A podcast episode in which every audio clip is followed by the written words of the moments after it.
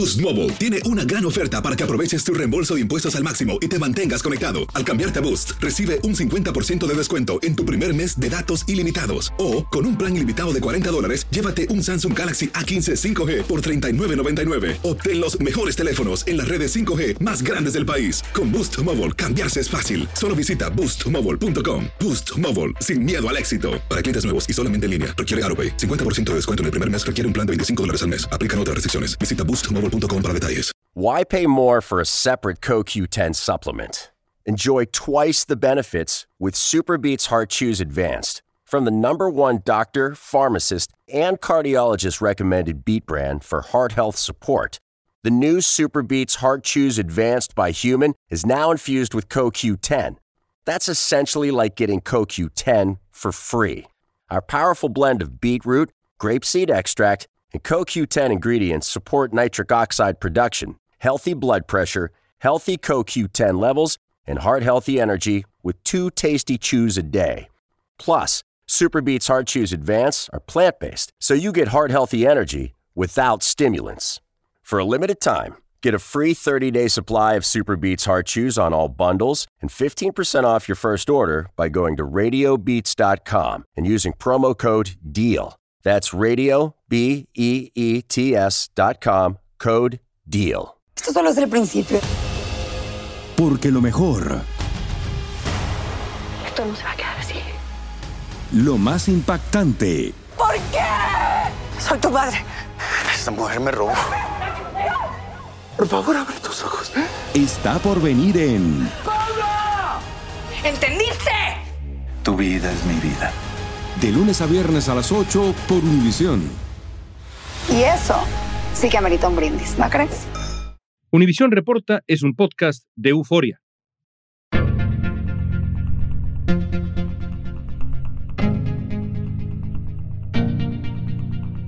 Amigos, ¿cómo están? Bienvenidos a un episodio más de Univisión Reporta. En México hay más de 100.000 desaparecidos y miles de cuerpos sin identificar reposan, es un decir, en diferentes instituciones del país. El presidente López Obrador asegura que el número de desapariciones forzadas no es tan alto, pero se siguen encontrando fosas comunes, narcofosas, y muchos de estos crímenes se cometen en complicidad con las autoridades. La gran periodista Marcela Turati se ha dedicado por años a investigar las desapariciones forzadas en México y el papel del Estado en estos casos que son terribles. Hoy nos va a ayudar a entender la crisis forense que vive México, a qué se debe que tantas de estas desapariciones ocurran cerca de la frontera con Estados Unidos y cómo se puede explicar la, digamos, inacción sistemática de las autoridades mexicanas. Hoy es lunes 16 de octubre, soy León Krause, esto es Univisión Reporta.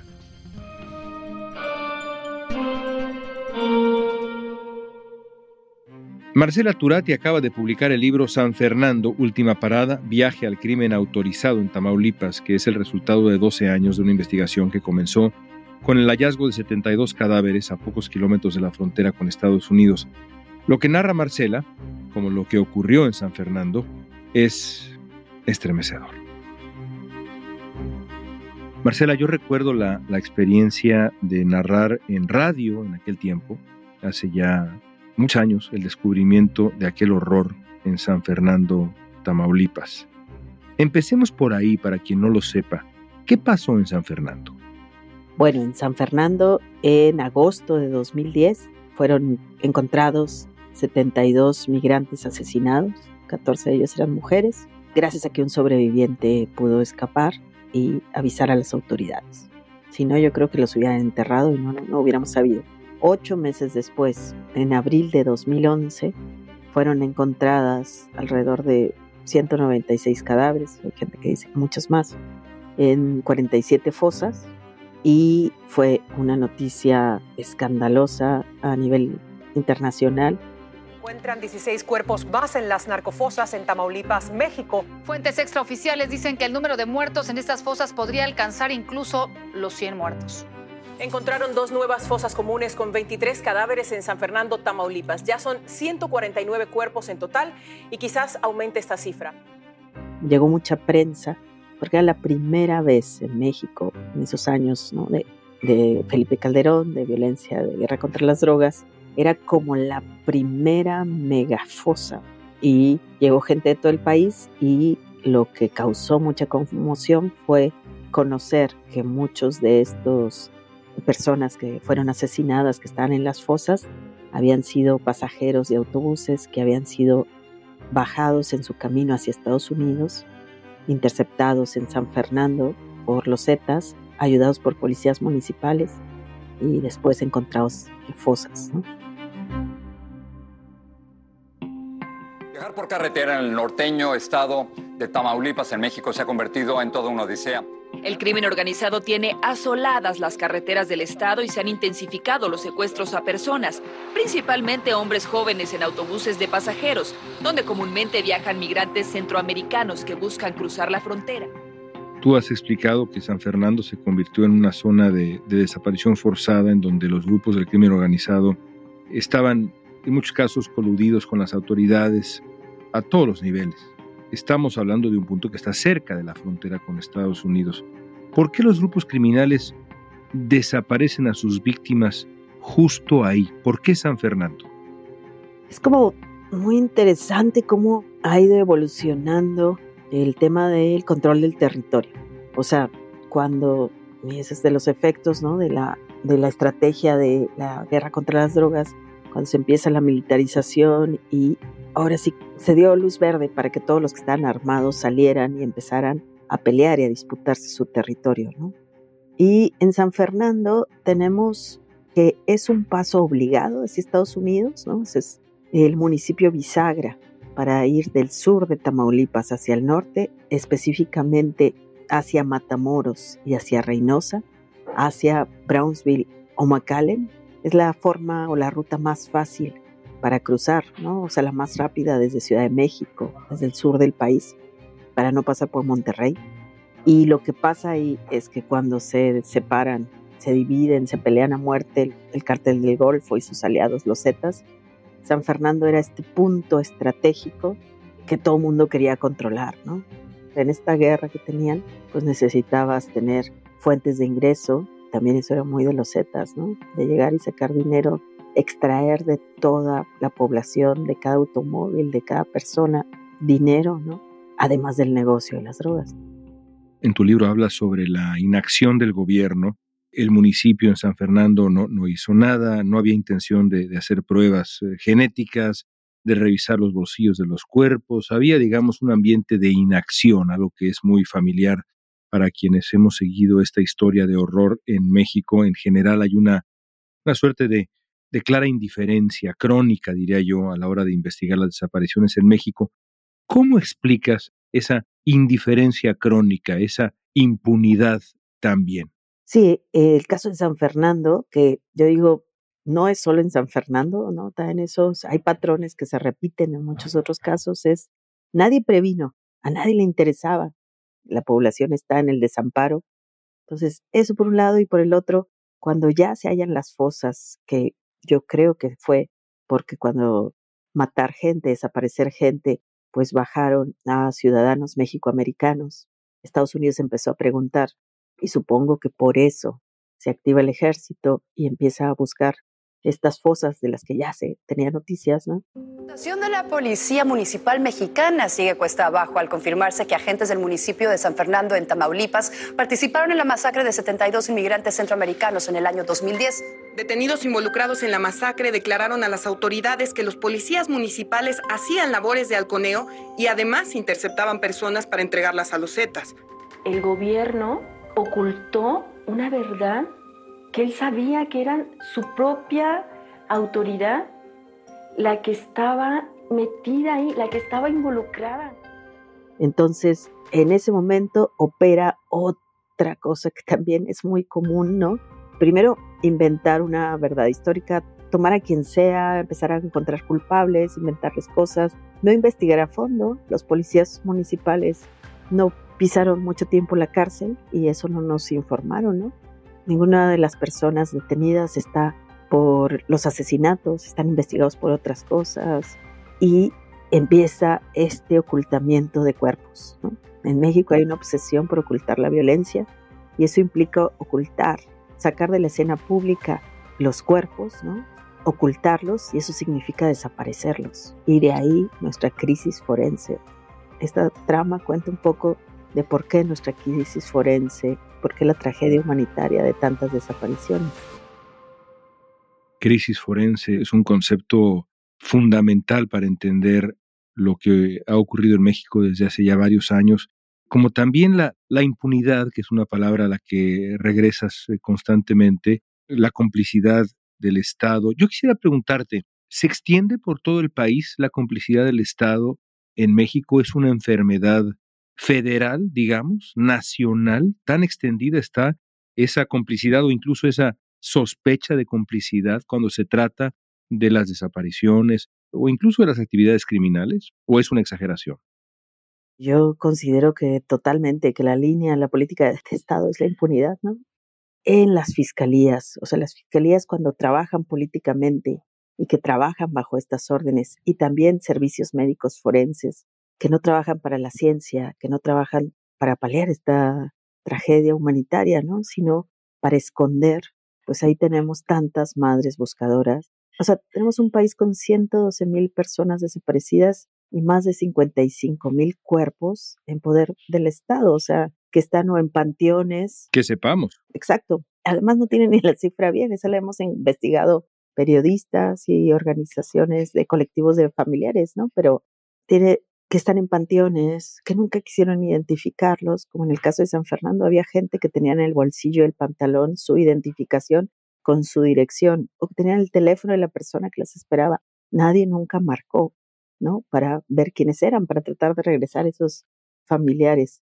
Entonces dices, pero ¿cómo es posible, no? O sea, y los cables estadounidenses que dicen, el gobierno, el Estado sabía, los funcionarios estatales sabían, y cómo se empiezan a pelear el gobierno federal y el estatal. Y eso pasa todavía, ¿no? Pero además hay otro tipo de complicidades que en este caso es muy, es muy notorio.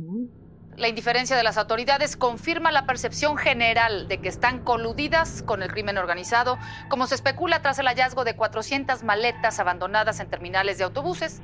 La Secretaría de Comunicaciones y Transportes recibía oficios de que lo que estaba ocurriendo, que llegaban a las terminales de autobuses camiones solo con las maletas y sin los pasajeros. Y guardó silencio, decía que no le tocaba, que no le tocaba hacer nada.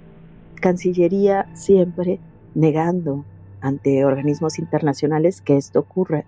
La policía simplemente nunca revisó las pertenencias para identificar como posibles secuestrados a las personas que no recogieron su equipaje. ¿Cómo se explica la complicidad del Estado en los casos de desaparición? Lo vamos a analizar al volver.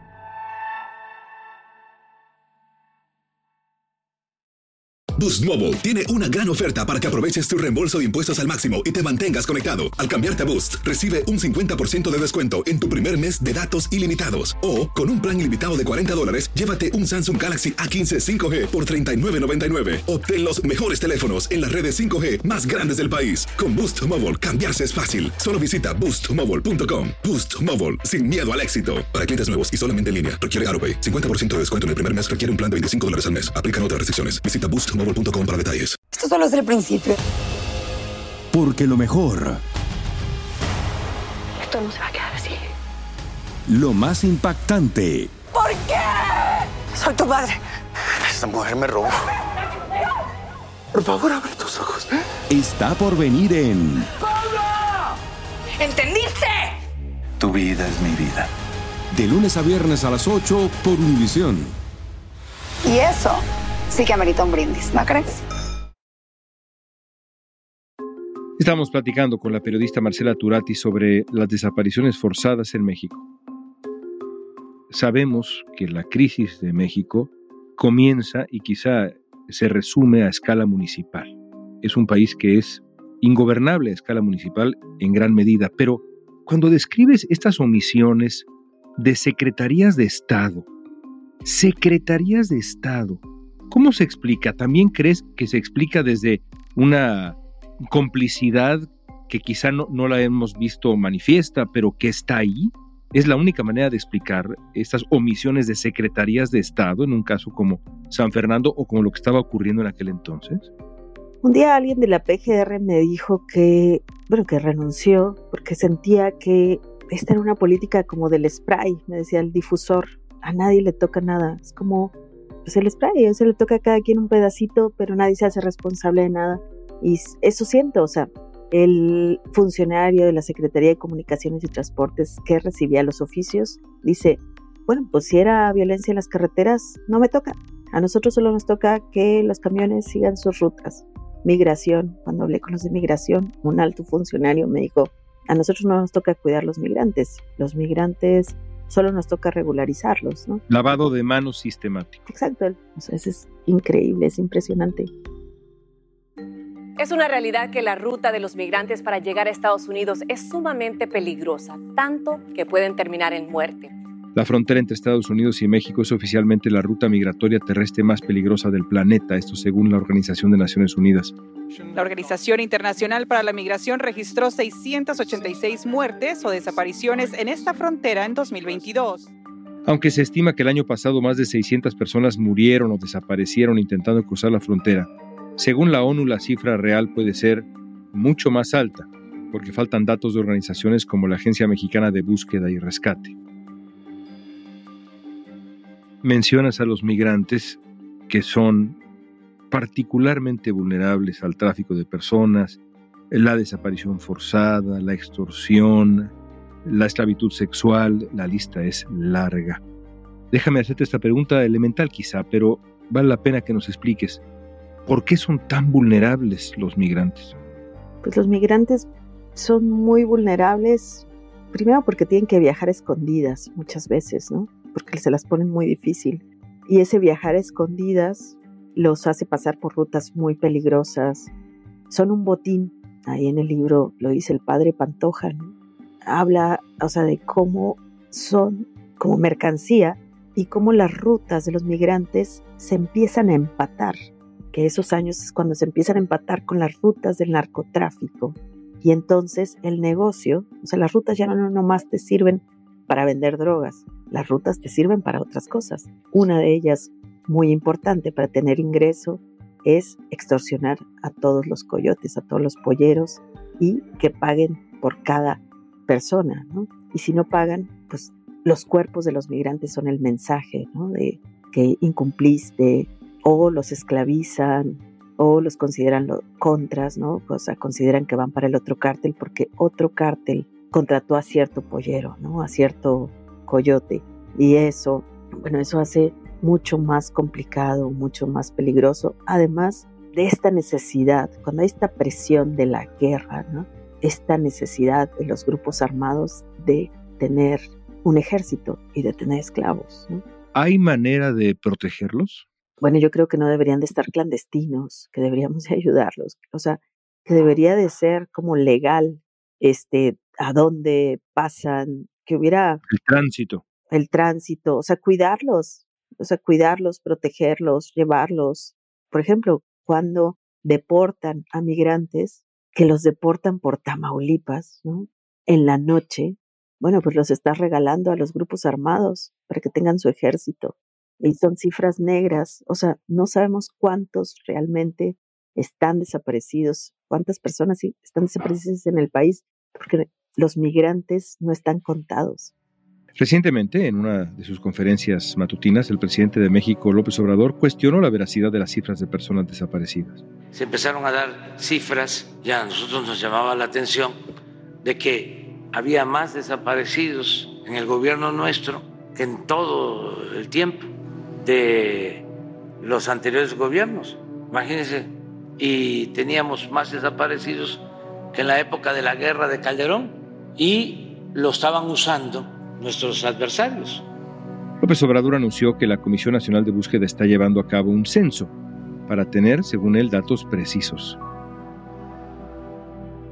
Y quiero hablar de ese tema, porque, por supuesto, el caso de San Fernando pues es un punto de partida natural y tú así lo tomas, para hablar de un problema más amplio que son los desaparecidos en México. Son más de, de 110 mil los desaparecidos en México, según el Registro Nacional de Personas Desaparecidas y No Localizadas, pero el presidente López Obrador ha dicho que en realidad son menos y que la cifra es una exageración, una estrategia de sus opositores. Y em, yo quisiera saber qué opinas de lo que ha hecho o dejado de hacer este gobierno en particular? Este gobierno empezó bien, había una esperanza porque empezó reconociendo que había una crisis forense. Que la secretaria de Gobernación decía que México es una fosa, es una gran fosa, que es lo que decían las organizaciones. Se habló de comisiones de la verdad, incluso se habló del caso de San Fernando como una posible comisión de la verdad y se hicieron muchas promesas. Entonces funcionan dos comisiones, la de Ayotzinapa, que sabemos ahorita pues que ya cayó en todo descrédito, pero por otro lado se creó como un ecosistema o se intentó crear un ecosistema de instituciones que iban a paliar la crisis forense. ¿Y qué pasa? El mecanismo extraordinario de identificación forense, pues lo canibalizaron, corrieron a la gente, lo dejaron morir, luego crearon un Centro Nacional de Identificación Humana que no termina de arrancar, ¿cuántos años llevamos? Una Comisión Nacional de Búsqueda peleada con la PGR, con la FGR, que se obstaculizaban totalmente. Entonces, seguimos todavía sin tener cosas básicas como un registro nacional de cuerpos no identificados. Entonces, al salir la comisionada nacional de búsqueda, creo que se empieza a caer la fachada de que las cosas iban bien. Se está llevando a cabo una búsqueda casa por casa, con entrevistas. Hablamos del tema para que los familiares nos ayuden pues próximamente seguramente va a bajar el padrón, porque sí, tiene muchos nombres duplicados, seguramente hay gente que volvió, pero eso no significa que el gobierno los halló. O sea, una cosa es ir y buscarlos y otra cosa es ir a su casa y preguntar si ya volvió.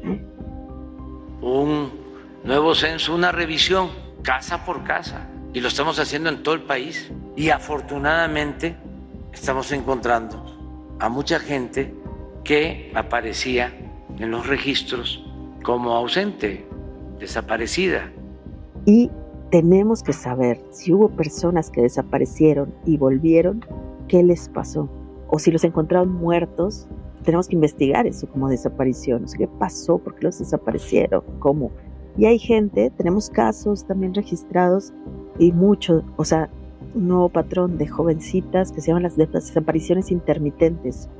Se las llevan un tiempo, las regresan, se las vuelven a llevar, las regresan. Sus familias seguramente si pusieron una denuncia no la retiraron, pero también no quieren decir nada. Entonces, borrar a gente del censo no significa haber resuelto una desaparición.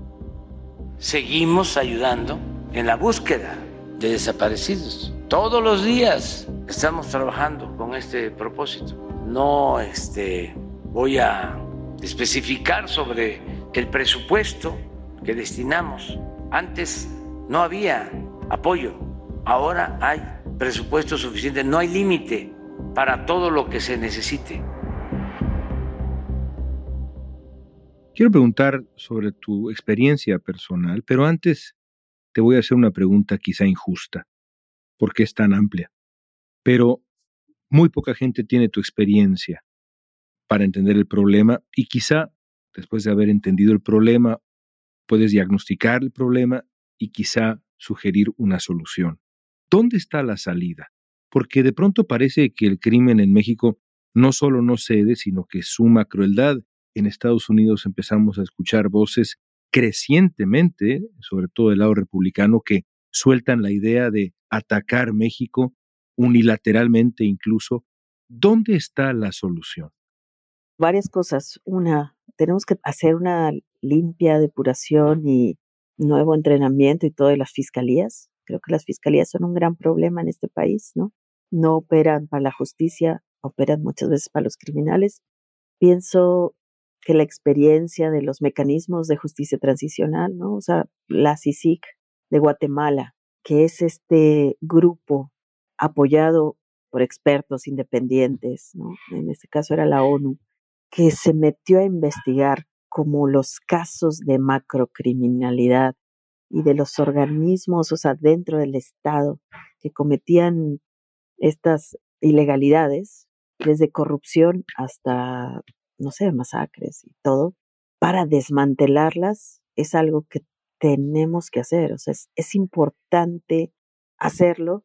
En este caso, en el de San Fernando, es súper importante porque no es cualquier caso, o sea, lo que cuento ahí pasa en muchos lugares, pero este tiene algo en particular que es el equipo argentino de antropología forense pudo firmar un convenio con la PGR y meterse al sistema y ver cómo operan, pues para desaparecer a los desaparecidos, para alterar los hechos. Entonces, como que ese tipo como de experiencia o de entrenamiento o de trabajo colectivo con la fiscalía, con expertos independientes, me parece que es importante. Y ver la macrocriminalidad, ¿no? O sea, ver, no son nomás los Zetas o así, quiénes son los empresarios, quiénes son los políticos y también por quién estamos votando. O sea, los partidos no tienen ningún tipo de freno, no tienen nada para, no sé, para verificar al menos a quién están postulando. Y ahí tendría que haber una primera barrera, porque la narcopolítica engendra este tipo de municipios, ¿no? Donde ya está tomado, o sea, el que, el que llega puesto por el grupo armado local, pues ya controla todo, o sea, controlan la vida de todos, controlan el territorio y la gente se tiene que desplazar si es que quiere seguir viviendo libre o ser sus esclavos. Y en muchos casos no hay otra salida, como señalas. Los periodistas mexicanos, sobre todo los que, como tú, tienen la valentía de tocar estos temas, de cubrir estos temas de manera cotidiana, en el lugar donde ocurren, muchas veces reciben presiones y amenazas de ambos lados, del gobierno, el crimen. ¿Te trajo consecuencias hacer la investigación sobre las desapariciones de San Fernando ¿Te ha traído consecuencias, amenazas tu labor periodística? Bueno, sí. Cuando empiezo a reportear, primero bien, pero ya cuando empiezo a publicar, publico en la revista Proceso varios casos. Un caso, por ejemplo, de la fiscalía que incinera dos cuerpos de unos hermanos de Guanajuato y pues que no eran, ¿no? Están tatuados a los que incineran y la familia tiene todas las dudas. Encuentro que este joven de Michoacán que echaron a fosa común a pesar de que tenía en el pantalón su identificación y nunca le dijeron a su mamá. Y la mamá seguía hablando después de cuatro años, ¿no? Entonces cuando publico esto, sé que hay una reacción muy mala dentro de la PGR y lo que deciden, pero eso entendí y supe hasta años después, fue investigarme.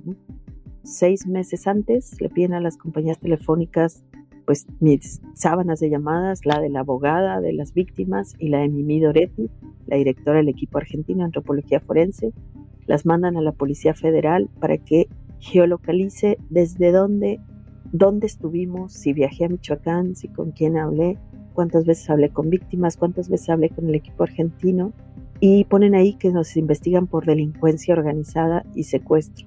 Le piden a Cancillería mis datos, me hacen exámenes grafoscópicos, eso fue en 2015 y 16. Y 2016 y 17 me aplican Pegasus. Ahí están los registros. Yo estaba en este caso y en el de Ayotzinapa. No sé bien, o sea, por cuál de los dos. Y todo este tiempo nos hackeaban, nos borraban la información. Todo el tiempo, pues todo el mundo me decía que era paranoica porque mi casa tenía todo el tiempo problemas de comunicación, mis celulares enloquecen, prendían solos, me pedían Uber todo el tiempo, pero ya cuando vi esos expedientes hace como tres años, ya dije, bueno, no, no era ni paranoica ni estaba loca, o sea, me estaban investigando. Quiero terminar preguntándote lo siguiente. ¿Qué le ha hecho a tu alma, a tu estado de ánimo, pero me gusta la palabra alma, estos años explorando tan de cerca el dolor y la desesperación, el horror y la violencia? Pues estos 12 años sí han sido muy difíciles. A mí primero ir a las fosas me dejó despalabrada. Lo que vi ahí de 2011, ¿no? Fue muy duro. Y luego ver las fotos de los cadáveres de los jóvenes, cómo los asesinaron. Y es que tenían una cara de horror que nunca me voy a quitar de encima, ¿no? Y que lo soñaba y lo soñaba. Y luego conocer a sus familias, como que siempre querer, no sé, o sea, siento que de alguna manera los adopté y que dije, yo quiero seguir y ver, no sé, o sea, como tratar de entender qué les pasó y tratar de ayudarlos. Me he tenido que ir del país a ratos, de pronto siento que ya me quemé de tantos testimonios, que algo adentro de mí pues ya no puede, Llegó un momento que ya no podía escuchar ni más, he tenido que tomar descansos, pero como que con el tiempo empecé a entender que no solo hay que cuidarnos en lo físico, en lo digital, como nos enseñan a los periodistas legalmente, sino que este tipo de trabajo tiene que tener quizás un trabajo espiritual, que no es fácil ir a fosas, pero que hay que aprender a ir, hay que aprender a tocar el dolor, acompañar a las familias y cuidarse una. Y entonces trabajo ya mucho en colectivo. También hay una parte que hago de rituales que son importantes para mí como para seguir. Y al final también ya al ver el libro, pues fue como, como decirles a estos jóvenes que vi sus rostros ahí en esos archivos y de los que ya conozco tanto, ¿no? Porque ya conozco a sus familias en Guatemala o en El Salvador o en Guanajuato. Pues como decir, ya cumplí, ¿no? Espero que ustedes, o sea, que este libro les ayude a abrir caminos y que ustedes regresen a casa y que sus familias descansen. Y yo también ya quiero hacer otra cosa, ¿no? Y para mí fue importante como este diálogo y un poco, digo, sé que lo tengo que presentar el libro y todo, pero también soltar y, sentir, bueno, esta es mi contribución pequeñita, mi pequeñita comisión de la verdad para esto que les pasó a ustedes, que no debió haber ocurrido y ojalá un día sepamos los nombres de todos, ojalá un día todos regresen a sus casas. Y bueno, voy a ir a Guatemala, a El Salvador y voy a ir a Guanajuato, a diferentes lugares, a darles a los papás este libro, porque ellos merecen también saber lo que pasó, lo que les pasó. Ojalá y este libro de alguna manera abra algunas conciencias y pueda cambiar algo. Gracias, Marcela. No, gracias a ti.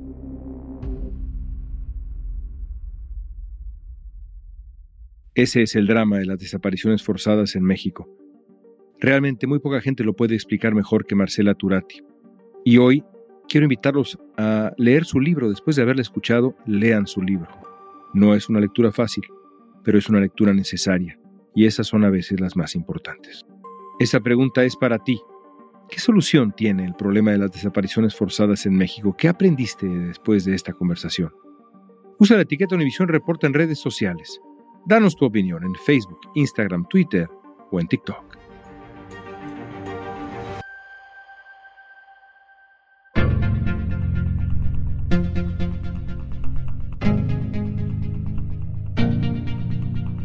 Escuchaste Univisión Reporta. Si te gustó este episodio, síguenos, compártelo con otros. En la producción ejecutiva, Olivia Liendo. Producción de contenidos, Mili Supan. Booking, Soía González. Música original de Carlos Jorge García, Luis Daniel González y Jorge González. Soy León Krause, gracias por escuchar Univisión Reporta.